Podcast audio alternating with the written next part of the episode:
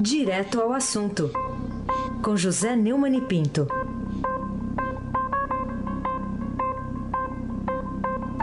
Que fala diretamente da sua moradia, mas sem auxílio. O Neumann. Moradia. Bom dia. Gostei desse seu, desse seu trocadilho. Bom dia, Eisenbach. Bom dia. O craque. Bom dia, Carolina Herculin. Bom dia. Bom dia, Almirante Nelson. Oi, bom dia. Bem-vindo de volta, meu amigo Moacir Evangelista Biasi. Bom dia, família Bonfim. Emanuel, Alice Isadora. Bom dia, Diego Henrique de Carvalho. Bom dia, ouvinte da Rádio Eldorado, 107.3 FM. Aí se abaque o craque. Vamos começar falando aqui, Neumann, do ministro Marco Aurélio Melo, do Supremo Tribunal Federal, que aceitou um pedido da defesa do senador Aécio Neves, do PSTB, que quer mais prazo para apresentar a resposta em inquérito que o investiga pelos supostos crimes de corrupção passiva e obstrução da justiça. Mas como esses ministros do STF são compreensivos, hein, Neumann? Compreensivos demais. Heisenbach. Instaurada em maio de 2017, a apuração em questão é embasada na delação do grupo JIF. No inquérito ainda são investigados André, a irmã de essa, André Neves, o primo Frederico Pacheco, que disse que matava se fosse é, o Fred, né? Se ele delatasse, que foi assessor parlamentar de Bela, lá de Minas também. Minha avó dizia que de grão em grão a galinha enche o Temer sabe que só se chega aos 308 votos necessários para a reforma da Previdência, conquistando de um em um. E esses bandidos de colarinho branco ganham tempo, porque é assim que chegam à prescrição de seus crimes. Ai. E ministros como Marco Aurélio não têm o menor pudor de fazerem esse jogo, Carolina Herculin. E por falar nisso, após 14 anos de investigações, o mesmo ministro Marco Aurélio Melo mandou arquivar por prescrição e ausência de indícios, né, de provas, o inquérito contra o senador Romero Jucá. Quando vamos ficar sabendo que o senador era mesmo inocente ou se valeu do mesmo expediente do colega Tucano e da leniência do ministro, Neumann? É, esse caso aí, Carolina, envolvia desvio em obra de saneamento, na área de educação. Você veja que é coisa, tudo coisa muito social, né? Uhum. Foi mencionado numa gravação pelo então prefeito de Cantar, em Roraima. Nos áudios, o Paulo Peixoto confessou receber 10% do valor dos contratos e ainda dizia o senador de Roraima também tinha uma comissão do contrato. Essa dúvida aí vai permanecer para sempre, Carolina. Com a decretação da prescrição, nunca mais o contribuinte vai ficar sabendo. E o senador Romero Jucá é um injustiçado que vive sendo acusado em vão, embora seja, na verdade, um devoto de Madre Teresa de Calcutá. Ou a Polícia Federal, o Ministério Público e o Poder Judiciário do Brasil têm um carinho muito especial pelos poderosos de plantão e nunca conseguem descobrir os seus malfeitos, a não ser em exceções de primeira instância. Na última instância, você vai ver que o certo é que o noticiário de hoje é bem pródigo em pistas de que a grande confraternização entre os três poderes em Brasília termina sempre um conluio generalizado. É assim que a banda toca, Heisen. É assim que a roda gira. É assim que os cofres da viúva vão sendo esvaziados. Heisen Abaque, o craque. O Neumann, e outro assunto aqui, o coronel aposentado João Batista Lima, que é amigo pessoal do presidente Michel Temer, o coronel tem 74 anos, já adiou ao longo de oito meses, com no, no mínimo três atestados médicos, um interrogatório a ser feito pela Polícia Federal, lá no âmbito do inquérito que apura supostas irregularidades naquele decreto do setor portuário. Você diria aí que esse é outro jeito de ganhar tempo para chegar à prescrição tão desejada? Ah, pois não é, senhor a, a Polícia Federal quer esclarecer um documento apreendido na casa dele que faz menção à obra no imóvel de uma filha de Temer. Além de mensagens que são é, mensagens enviadas por ele que são consideradas suspeitas pelos investigadores. Uma delas a uma mulher que não foi identificada, ele diz esperar receber as gorjetas que ela não havia dado. Será que é a Sofia, lá do, do outro lado do paraíso, hein? Sim. Ela estava muita gorjeta para o juiz lá, né? É. Um relatório da Polícia Federal envi- enviado ao Supremo apontou que possivelmente o Lima Filho seja o verdadeiro dono de uma offshore investigada, a Langley Trade Company. SA faria parte do mesmo esquema denunciado na Operação Castelhana de 2006. O coronel também é alvo da Operação Patmos e foi citado em delação premiada da JBS. Um ex-executivo do grupo afirmou que Lima Filho foi o destinatário de um milhão de reais em dinheiro a mando de Temer. O dinheiro era parte de propinas repassadas pela JBS para a campanha do PMDB. Aliás, ontem o Estadão deu é, que a Polícia Federal encontrou ligações telefônicas entre o presidente Michel Temer e o coronel. É, as chamadas são citadas no relatório da Operação Pátria, é, do celular do coronel. No aparelho foram encontrados também contatos do empresário da JBS, o Joel Batista, do ministro da Secretaria-Geral da Presidência, Mo- Moreira Franco, e do ex-assessor do presidente, o Zé Yunes. O período das ligações se deu entre abril de 2016 e 12 de maio de 2017, seis dias antes da Operação Pátria, deflagrada com base na delação do JBS. Aliás, o, ainda dentro desse campo aí da, da, das coisas que não andam, a coluna do Estadão ontem trouxe uma nota assim, climão. Diz, diz respeito a isso, né? A Operação Pausare acirrou os ânimos na Procuradoria da República do Distrito Federal. Capitaneada pelo procurador Ivan Marques, a investigação avança sobre o postado. Até então, os fundos de pensão dos Correios eram alvo, era alvo, o fundo de pensão dos Correios era alvo de outro procurador, o Anselmo Lopes, da Operação Greenfield. Tem algo estranho aí mesmo. Essa Operação Greenfield não avança. A farra dos fundos de pensão foi grande e ninguém está sendo punido. Por enquanto, só os acionados, os associados pensionistas estão punidos.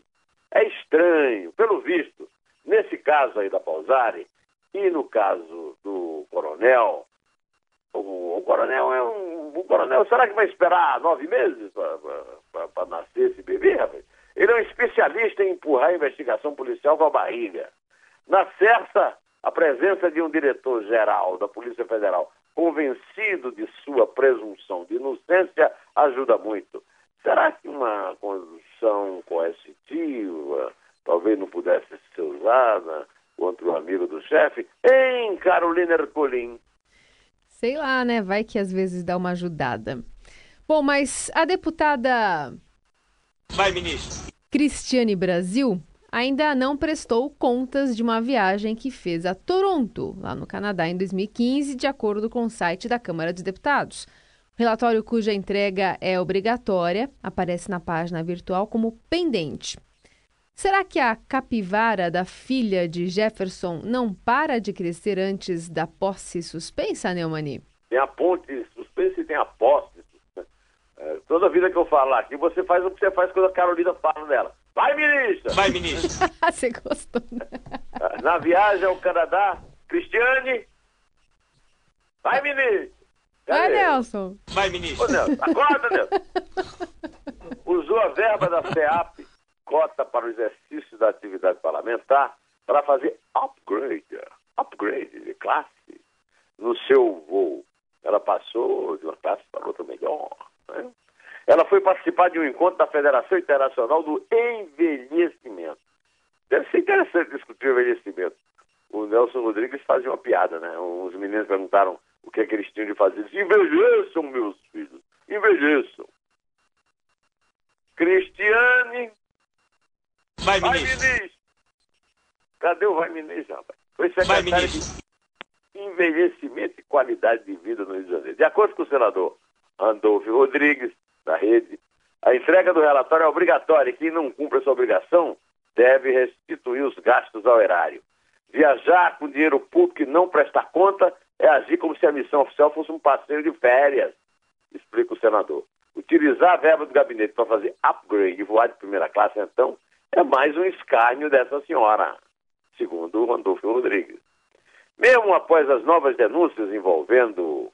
Agora eu vou dizer o nome todo para ver se o, se o nosso querido é, é, Nelson não esquece do Vai Ministro. a sua filha Cristiane Brasil? Vai, ministro. O dono do PTB, o ex-presidiário Roberto Jefferson, disse que não pretende indicar outro nome para o Ministério do Trabalho e que o caso agora está nas mãos de Deus. Jefferson afirmou que vai esperar essa semana por uma decisão do Supremo sobre a posse no cargo e negou que haja pressão da bancada para que o partido reavalie a nomeação. O secretário do governo, Carlos Marum, fez mais uma declaração veemente garantindo a manutenção da decisão pelo presidente. A República dos Cínicos não dão a mínima para as suspeitas de conexão de uma futura ministra com o crime. Sua popularidade no bairro de Cavalcante, controlado pelo tráfico. O fato de ela ser condenada por violar a consolidação das leis do trabalho, a disfarçatez com que ela trata dos assuntos ouvidos em vídeo, depoimento de amigos descamisados. É, o que é que o amigo falou, Nelson? Vai, ministro. Que também tem o hábito de ser processado na Justiça do Trabalho. O tratamento semi-escravagista que dispensa seus empregados, a chantagem explícita para arrancar votos de servidores comissionados, tudo isso é inútil. Ela segue em frente, seguindo aquele deixe isso para lá do meu amigo, saudosíssimo amigo Jair Rodrigues, Aysen Abac, o craque. Muito bem. Outro assunto aqui, ô Neumann, é o a do marqueteiro João Santana, que voltou a dizer ao juiz federal Sérgio Moro ontem que recebia pelos serviços prestados às campanhas do ex-presidente Lula por meio de Caixa 2, depositada em conta no exterior pela Odebrecht. E, e o que, que o levou a, a contar essa história? Eu não sei mais quando, pela enésima vez. É, o João Santana, né, o famoso Patinhas, que eu conheci na adolescência, ele era o, o, o parceiro do meu parceiro eventual, e ele era o parceiro fixo do Jereba, do grupo Benegó. É delator, um bom, bom letrista e bom poeta. É um delator premiado e foi chamado por Sérgio Moro. E um belo bandido, né? Para testemunhar na ação que julga a acusação do Ministério Público Federal, que acusa o petista de ser dono e ocultar a propriedade do sítio Santa Bárbara, em Atibaia. Ele ainda narrou novamente o episódio em que teria pedido a Emílio Debrecht financiamento para evitar que se esgotassem os recursos de uma campanha feita em Salvador, em do... El... não é Salvador da Bahia, El Salvador, na América Central, em 2009. A solicitação foi feita telefone ao patriarca do Grupo Debrecht, após indicação de Lula em reunião Palácio do Planalto, segundo o relator Santana. Esta é a terceira denúncia contra Lula, no âmbito da Operação Lava Jato, viu, Carolina? Segundo a acusação, a Odebrecht OAS também a empreiteira Chaim, com o pecuarista, pecuarista José Carlos Bulay, gastaram um milhão e dois mil em obras de melhoria no sítio em troca de contratos com a Petrobras. A denúncia inclui ao todo 13 acusados, entre eles os executivos da empreiteira e aliados do ex-presidente, até o seu compadre, o advogado Alberto Teixeira. É interessante observar, Heisen, que Lula já foi condenado por Moro e a condenação foi mantida por unanimidade, 3 a 0, pelo Tribunal Regional Federal da Quarta Região, o que joga no lixo eh, da história aquela fantasia maluca de que não há provas contra ele. No caso do sítio em Atibaia, as provas ainda são muito mais fartas e indiscutíveis porque a família Lula da Silva deixou pegadas e indícios das temporadas que passou na propriedade que a defesa de Lula atribui aos sócios é, Fernando Bittar e Jonas Suassuna. São sócios deles, entre eles. Posso estar enganado, não sou dono da verdade. Nem eu sou também bom profeta, mas tudo indica que vem nova condenação por ali, viu? Carolina Ercolim. Neumani, em meio ao questionamento em relação à concessão de auxílio moradia aos membros do Judiciário e de outros poderes, né, um assunto que a gente vem falando aqui ao longo da semana, o presidente do Tribunal de Justiça de São Paulo, Manuel de Queiroz Pereira Calças, disse ontem que esses benefícios configuram um salário indireto aos magistrados. Não há dúvidas, mas isso pode?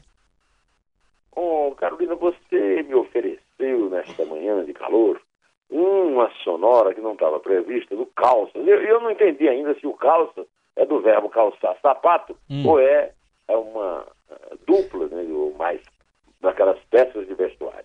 De qualquer maneira, já que você ofereceu, pede aí pro Nelson tocar, tocar o calça, Vai, Nelson. Vai, Cal. Auxílio moradia é previsto na Lei Orgânica da Magistratura Nacional. Ponto. O senhor recebe, Tem- presidente? Hã? O senhor recebe? Recebo. E o senhor tem imóvel Tenho próprio? vários imóveis, não só um. É ético porque a Lei Orgânica da Magistratura Nacional prevê. Na verdade, o auxílio moradia é um salário indireto. Ele tem o nome de auxílio moradia porque ele é previsto como tal na Lei Orgânica da Magistratura Nacional e tem uma decisão da Suprema Corte que está sendo observada para todos os juízes. Mas o juiz não poderia abrir mão no caso de ele ter o imóvel dele não necessitar Se ele quiser, moradia? pode. Não seria ético abrir mão? Não sei. Aqui cada um, tem, cada um tem que agir de acordo com a ética que entende que é adequada. O senhor acha justo o valor do auxílio moradia? Eu acho muito pouco. Rapaz, o homem é de um cinismo atroz. Ele, ele falou isso é, numa coletiva de imprensa, depois da sessão da abertura do ano judiciário e da posse do Conselho Superior de Magistratura do Estado. É, ele também criticou as reportagens mostrando juízes. A culpa é da imprensa. A Rosângela Moro também, né? Ela criticou quando a imprensa reclamou da morodia, né? Boi. A juíza Raquel não recebe, acho, né? A juíza da A novela. juíza Raquel não apareceu ainda se Não. recebe a moradia, né? Pelo visto, não, né? Então, ela teria talvez até duplo, que o delegado também teria, sei, não sei como é. Sei.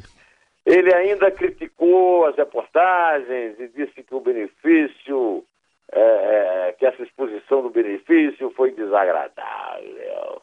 Irritado com os questionamentos, Pereira Calças encerrou a coletiva quando perguntaram se não seria. Aquela parte que você ouviu quando perguntaram se seria ética, ele disse que a ética depende de cada um. Essa é uma novidade. Eu, eu vou saber do meu amigo Roberto Romano, professor de ética na Unicamp, se isso aí tem alguma base, né? Pois é, o, o presidente até pode se irritar o quanto quiser, mas é absurdo que trate esse disfarce de salário com o mesmo cinismo com que o advogado de Lula lida com a ocultação de patrimônio de seu cliente, que é o que acontece. Quer dizer, ele está dizendo que é um jeito que tem de ganhar salário sem que o salário chegue ao teto, que o teto é o salário, 33.700, que é o salário do, do ministro do Supremo, de cada um ministro do Supremo. É claro que a corrupção é uma coisa, Carolina, é um crime. O privilégio defendido por vigor e ira pelos magistrados e permitido pela lei é outra coisa. Mas é muito desconfortável acompanharmos esse noticiário que dá conta como juízes que combatem a corrupção defendem o próprio privilégio do auxílio moradia e retira dos cofres públicos 800 bilhões de reais por ano, como se fossem lana caprina. Eu não sou contra os juízes morarem bem, mas o Brasil tem um déficit é, habitacional criminoso. As pessoas estão morando em alagados, palafitas, favelas, comunidades. Sinceramente, Heisen, quem como eu tem gastado meu latim aqui para defender esses juízes da sanha enfurecida e ensandecida, da canalha que assalta, assalta a República da forma persistente e predatória, eu fico, todo mundo que fazer essa defesa, fica com cara de tacho, como dizia meu pai. Você sabe, já conhecia essa expressão, Carolina? Cara de tacho? Já, já conhecia. É, né? Então é, é geral, né? Como dizia meu pai, diante dessa admissão de que o juiz dribla a Constituição para se dar bem. Pois é, mas apesar de, de termos encerrado com esse assunto, eu vou voltar ao Vai Ministra, Vai, ministro. tocando para ela uma música que foi um sucesso enorme. Foi a música que lançou meu querido amigo, meu saudoso amigo, ai que saudade dele, Jair Rodrigues. Só na caixa, Almirante Mel.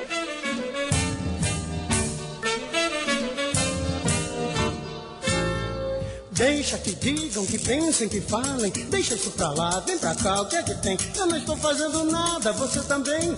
Faz mal bater um papo assim gostoso com alguém? Deixa que digam, que pensem, que falem. Deixa isso pra lá, vem pra cá, o que é que tem? Eu não estou fazendo nada, você também. Faz mal bater um papo assim gostoso com alguém? Vai, vai por mim, balanço de amor é assim. Mãozinha com mãozinha pra lá, beijinhos e beijinhos pra cá. Vem Vamos pra- contar, Amor é. Dona Carolina. Vai, no gingado, o, o Neumann. É três. É dois. É um. Pensem, É. Deixa isso pra lá, vem pra cá, o que é que tem? Eu não estou fazendo nada, você também. Faz mal bater um papo assim gostoso com alguém?